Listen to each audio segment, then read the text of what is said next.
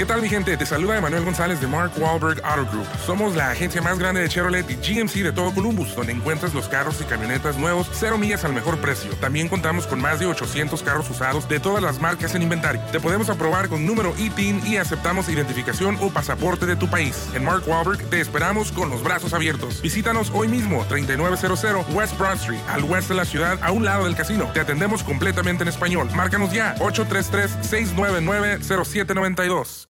Aléjate de mí, ¿por qué estás acá? Ya regresamos a trabajar, Rivas. ¿Ya estás listo para el 14 de febrero, Rivas? Vente para acá, carnalito. ¿Todo bien? ¿Qué? Préstame, préstame el micrófono, Trejo. No para que hables tú, sino para que hables, Rivas. ¿Qué? Cálmate, potro. ¿Qué vas, qué, qué vas a hacer mañana, el 14 de febrero? Me voy con mi chiquita, o sea, con mi esposa. Muy bien, saludos a... Este, muy bien. cenar Van a cenar sí. unas flo- Van a cenar unas No, flores. No, no, a cenar unas flores y Ah, a- una, o sea, les va a le vas a regalar unas flores. flores, ¿no? Oigan, a, a las novias no regalen, este, de verdad, no sean machitos. No lo digo por ti, hermanito, Ah, tú, ¿no? tú no lo eres. Que, ay, este, te voy a regalar una licuadora, te voy a regalar una sartén, te voy... eh, perdón. No, no hagan esas no, no, cosas, una cena, ¿no? Como lo hacen en el 10 de mayo, imagínense también, es de verdad este, terrible eso. 14 de febrero. Ahora, que no sea nada más el 14 de febrero, ¿no? Porque durante el año hay una cantidad de violencias que se presentan, ¿sí o no? Que, oye, no me gusta que salgas vestida así. Oye, este, eh, ella quiere opinar.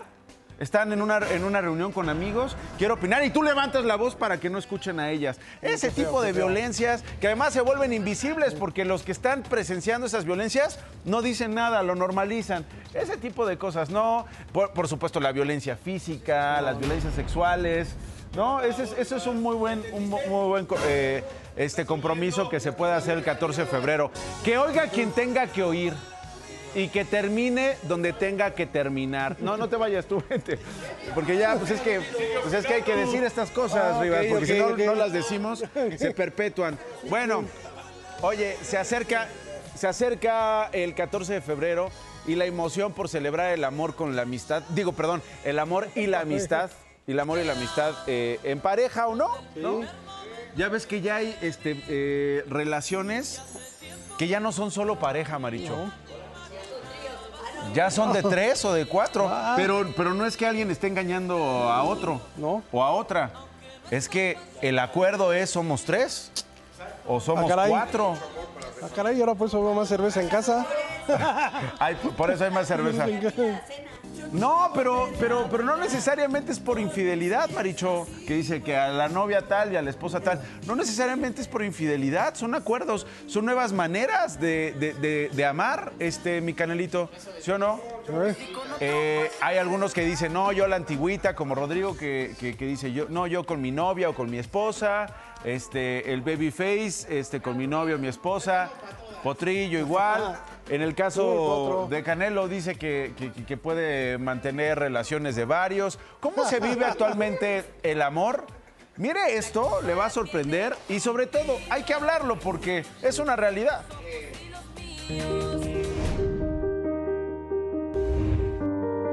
Las relaciones amorosas han evolucionado con el tiempo. Actualmente existen diferentes tipos de parejas. En algunas solo predomina la pasión, mientras que en otras se alinean la intimidad y el compromiso, pero también encontramos las que involucran a más de dos personas. En este sentido, existen personas heterosexuales que sienten atracción por personas del sexo opuesto, homosexuales quienes se sienten atraídos por personas de su mismo género y bisexuales que se sienten atraídos por ambos sexos.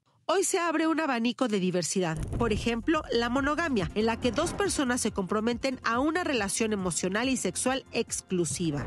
El poliamor, que es una relación sexoafectiva con más de una persona, siempre con el conocimiento y consentimiento de los involucrados. También están las que se rigen por la anarquía relacional, que son espontáneas, sin etiquetas y sin vínculos afectivos. Los swingers también están dentro de esta diversidad y son aquellos que hacen intercambio de parejas sexuales. Las relaciones relaciones híbridas son otro tipo. En ella una persona en la monogamia y la otra no, llegan a un acuerdo y cada uno acepta sus necesidades. En las relaciones abiertas existe una exclusividad emocional, pero no la hay en lo sexual, por lo que ambos consienten tener sexo con otras personas fuera de la relación principal. El amor se puede expresar de diferentes formas. Hay quienes se casan con hologramas. En 2018, en Japón, un hombre contrajo matrimonio con una cantante de realidad virtual que se hizo presente en la boda en forma de peluche. Otro tipo de relaciones afectuosas son las interespecie, donde solo existe un vínculo de convivencia sin un acercamiento sexual entre seres de distinta especie. Puede ser humano-animal, perro-gato, una ave con un perro, entre otras. En cualquier relación, lo importante es que el vínculo sea consensuado, responsable sexualmente y afectivamente.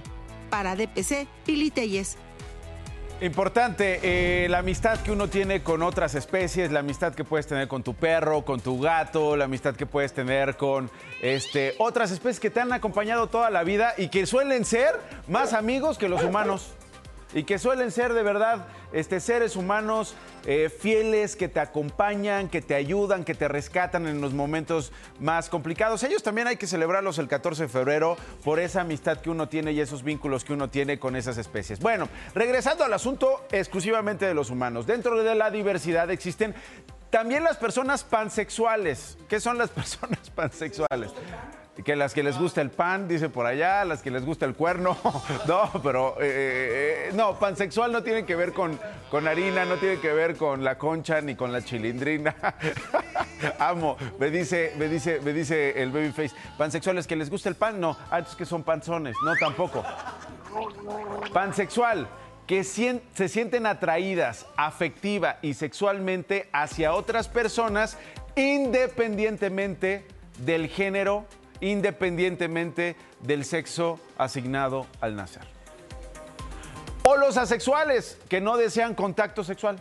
Simple y sencillamente nada. Y pueden solo relacionarse de manera afectiva o romántica. El amor, señora, señor, hoy se vive bajo la idea de la libertad de elegir a quién amar y bajo las condiciones que se dispongan, siempre y cuando haya respeto hoy la sociedad, al tan solo permitirnos cuál es el modelo relacional, eh, o sea, elegir cuál es el modelo relacional que queremos vivir, creo que ya nos permite agarrar entonces consentimiento, autonomía y hacernos de las herramientas para pues vivir la relación que elijamos vivir. La idea es tener herramientas de comunicación, pero que estén muy basadas en esta ética, en este buscar el mayor y más alto bien para el mayor número de personas involucradas.